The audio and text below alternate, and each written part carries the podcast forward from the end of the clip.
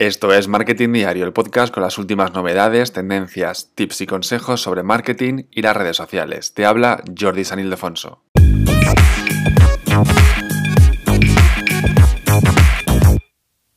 Y ya llega a su fin este culebrón de Elon Musk y Twitter, y es que ya por fin Elon Musk es el dueño de la compañía de la red social Twitter. El empresario estadounidense, el hombre más rico del mundo, ha cerrado finalmente un acuerdo de compra de la red social por 44 mil millones de dólares, poniendo fin a esta batalla judicial de ahora sí, ahora no, ahora me gusta, ahora no la quiero, ahora me obligan a comprarla. Al final la ha tenido que comprar porque si llegaba a juicio la iba a comprar igual, él sabía que iba a perder el juicio, pero además iba a pagar la multa, con lo cual, pues mira, se ahorra la multa, ¿vale? La compañía además ha solicitado ya que eh, deje de estar en el parque, en la bolsa. A partir del 8 de noviembre, Twitter dejará de cotizar en bolsa. La nueva condición de Twitter como compañía privada, eh, tras nueve años estando en la bolsa, eh, pues le va a dar más libertad a Elon Musk a la, hora, a la hora de dirigir esta red social, porque no tiene la presión, oye, pues de la bolsa. Lo típico que haces un cambio en una red social o en una marca. Las marcas, las marcas y empresas que están en redes sociales siempre bajan en la bolsa, pues cuando dan dan a conocer cómo ha ido el trimestre, si ha ido muy mal, baja la bolsa, si ha ido muy bien, sube la bolsa.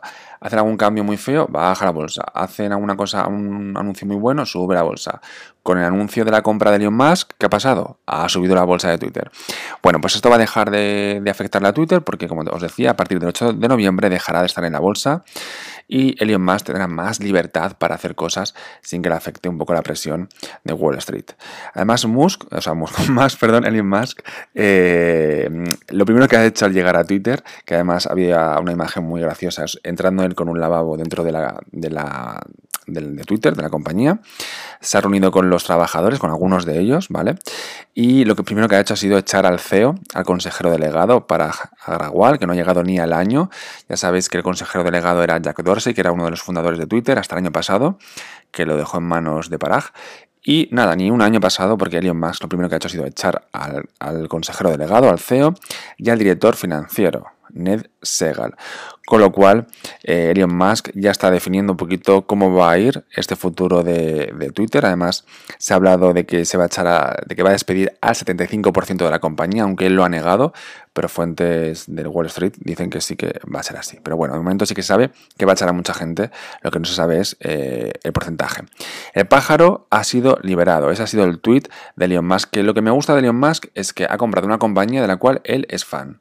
Él siempre estaba en Twitter, él era uno de los más tuiteros, con lo cual me gusta que compre algo, un usuario que ya usaba esa cosa. Es decir, si tú vas a comprar Coca-Cola, que lo compre alguien que sí que beba Coca-Cola de siempre, no yo que nunca la bebo. Entonces, está muy bien que no llegue alguien desconocido, sino alguien que conoce muy bien la marca porque era muy buen usuario de, esa marca.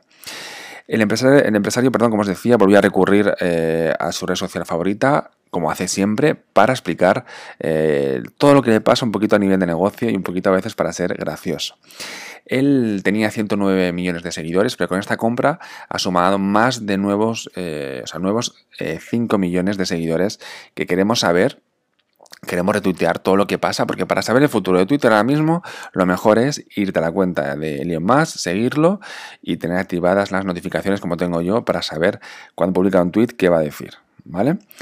El, tema de la publicidad es importante, ¿vale? La publicidad es la principal fuente de ingresos de Twitter, puesto que supone el 90% de sus 5.000 millones de ventas anuales. Al igual que en el resto de redes sociales, el tema de la publicidad que las marcas paguen por publicidad es lo que, lo que más le lo que más pasta ganan, ¿no? lo que más dinero ganan las redes sociales. Por eso nos comemos tanta publicidad y en Instagram cada vez más, por ejemplo.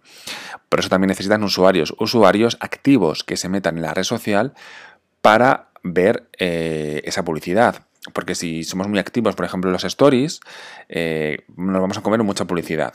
Por eso ahora los reels en publicidad, cada vez más, además cada vez más publicidad en los reels, también en TikTok, en todas las redes sociales hay publicidad, ¿por qué? Porque viven de ello, ¿vale?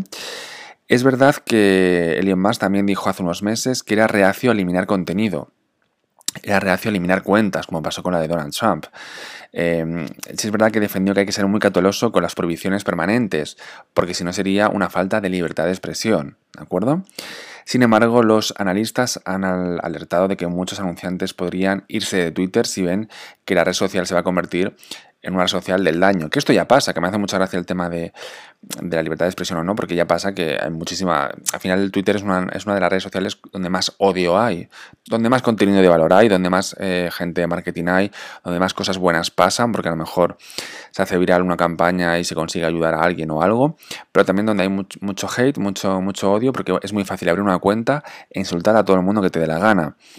Y si ha habido casos de juicios donde un tuitero ha tenido que pagar con cárcel o, una indemnización, eh, ha sido acusado de algo eh, y ha tenido que ir a juicio, pero no suele pasar en el día a día. Entonces, eh, ahora mismo también se debería controlar este tipo de cosas. A lo mejor cada vez que te abres una cuenta dar tu DNI o algo, pero alguna forma deberíamos de controlar un poquito lo que la gente dice, ya que la gente no es educada, pues al menos controlarlo, ¿vale? Bueno, pues lo que ha dicho Elon Musk al llegar, eh, ha dicho que Twitter no puede convertirse en un infierno gratuito para todos, es decir, como que da un paso atrás con lo de que todo el mundo diga lo que quiera y dice que un infierno, o sea, que no se puede convertir en un infierno gratuito para todos, donde se pueda, donde se pueda decir cualquier cosa sin consecuencias. Aspira a ser, dice, la plataforma publicitaria más respetada del mundo. ¿De acuerdo? Con lo cual sí que él sabe que hay que apostar por la, por la publicidad. Eh, ha hecho un guiño un poco a los anunciantes, asegurando que la publicidad, cuando se hace bien, puede deleitar, entretener e informar. Los anuncios que no son relevantes son spam, pero los que son muy relevantes son contenidos. ¿De acuerdo? Los anuncios que no son relevantes son spam, pero los que son muy relevantes son contenidos. Está diciendo, pues la verdad, que si tú haces un buen anuncio, puede ser de muchísimo valor. En el pasado, Elon Musk es verdad que dijo que su objetivo era que Twitter dependiera menos de los anuncios y que fuera un poquito más hacia el modelo de negocio de suscripción, donde ya mismo, o sea, ya mismo ya está en Twitter con Twitter Blue, que por 3 dólares al mes puedes tener funciones que ya os he comentado en otros episodios del podcast, como por ejemplo editar el tweet o cambiar el icono o poquita cosa, la verdad, poquita cosa para pagar 3 euros al mes. También es verdad que es poco, poco dinero. Pero es verdad que Elon Musk eh, hace unos meses decía como que iba a haber menos anuncios ir más Twitter hacia esta variante de que pagáramos una suscripción. Ahora da un paso atrás y dice, pues oye, que el tema de la publicidad está muy bien, que cuando se hace bien eh, puede entretener y que eh, si se hace bien es muy relevante como contenido, con lo cual está dando un guiño, un apoyo a los anunciantes para que sigan estando en la, apostando por la publicidad de, de, Twitter. Es más, hace un par de años o tres, en 2019, aseguraba que odiaba la publicidad, ¿vale? En un tweet. Claro, al final Elon Musk tiene un, hay una historia de tweets y bueno, pues ha visto que en 2019 decía que odiaba la publicidad, pero es verdad que cuando tú heredas es como cuando alguien pues opina sobre política y luego te toca a ti ser el político, el alcalde o la alcaldesa o el presidente o presidenta del gobierno o ministro o ministra, pues te toca, eh, la gente saca a la luz tus tweets pasados y luego pues oye, la vida cambia, ¿no? Leticia Ortiz, ¿no? Que, que es la reina de España, pues era republicana o es republicana y ahora la reina. Bueno, al final la vida no somos perfectos y además la vida también, la, vida cambia, la vida cambia. La vida cambia, los años pasan y también nosotros podemos cambiar de opinión o nos vemos obligados a cambiar de opinión o cambiamos de opinión sin más. ¿Vale? Además, Elon Musk ha dicho que a corto plazo que la publicidad, eh, necesita que a corto plazo la publicidad de Twitter funcione. Además, en una etapa, en unos meses que no está funcionando muy bien la publicidad, cada vez hay menos anunciantes, pasamos por una etapa de inflación, la gente tiene menos dinero, con lo cual los anunciantes se están anunciando menos. Esto pasó en la pandemia, ¿os acordáis? Que había menos publicidad y me acuerdo en televisión que los anuncios eran muy cutres o muy raros, porque no había anunciantes, porque para qué se iban a anunciar si no podíamos salir a la calle a comprar, ¿no? Pues eh, no, no estamos en ese, límite, pero es verdad que cada vez menos marcas están apostando por los anuncios o por el tema de la inflación, que gastamos menos, etcétera, eh, lo están padeciendo eh, Google, Meta, Snapchat y también Twitter lo puede padecer, con lo cual también es verdad que alguien más tiene que dar un guiño a los anunciantes para decir, hey, esto es un entorno seguro, guay, tal, venir, que aquí, mm, que quiere convertir Twitter, como decía antes, en la, en la plataforma publicitaria más respetada del mundo. Además, Elon Musk ha asegurado que, ha habido mucha especulación, ¿vale? Equivocada. Quiere como tranquilizar a la gente de que Twitter va a ser llamada, va a ser la gran plaza para la conversación donde se pueda debatir libremente sin recurrir a la violencia. Un poco Twitter era eso, era la plaza del pueblo, pues quiere que vuelva a ser eso, sin insultos y sin hate y sin odio, etc. Además dice que él no quiere ser el dueño de Twitter para ganar dinero, sino, y aquí se ha puesto un poco intenso, sino para ayudar a la humanidad.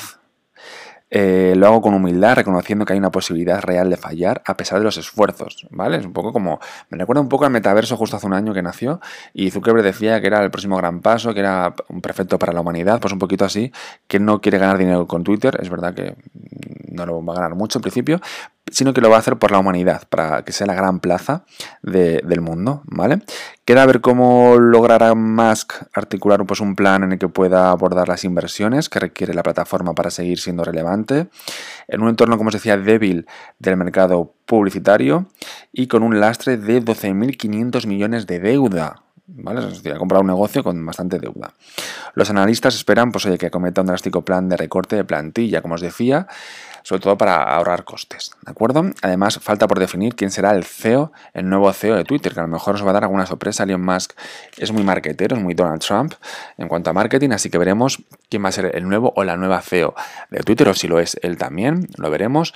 Pero sí es verdad que, oye, Sí noto yo que la gente está más animada con Twitter, él ha ganado nuevos seguidores, mm, gente ha vuelto a Twitter, porque queremos ver qué va a pasar, ¿vale? Twitter se va a convertir, es verdad que tenía un CEO, tanto el anterior como el, que estaba ahora, que no eran muy mediáticos, y con Elon más, pues oye, va a tener un dueño mediático como tiene Meta, que es Zuckerberg, o como tenía antes eh, Amazon, ¿de acuerdo? Eh, que ya no es el mismo el de Amazon, pero si lo tenía, eh, al final, como el de Ryan, etcétera, que al final tener un CEO mediático puede ser bueno, porque vas a tener publicidad gratis, pero puede ser malo por las cosas que haga. ¿De acuerdo? Porque puede afectar a la compañía. Bueno, pues este es un poco el futuro de, Twitter. Lo iremos viendo. Ya os digo yo que si no lo seguís, lo empecéis a seguir en Twitter porque él va a ir definiendo un poquito el futuro de Twitter. Si no, no pasa nada porque os lo contaré yo aquí en el podcast, ya sabéis, cada día, contando novedades y noticias de marketing y estrategias. Y también os animo, oye, pues a que compartáis este episodio en redes sociales, por email o, con, WhatsApp o por donde queráis, con la gente que le pueda interesar este episodio y y los episodios futuros y anteriores de este podcast. Nada más, te dejo con mi web, con mi blog, que no cierra nunca porque está abierto 24 horas y es jordisaninlefonso.com.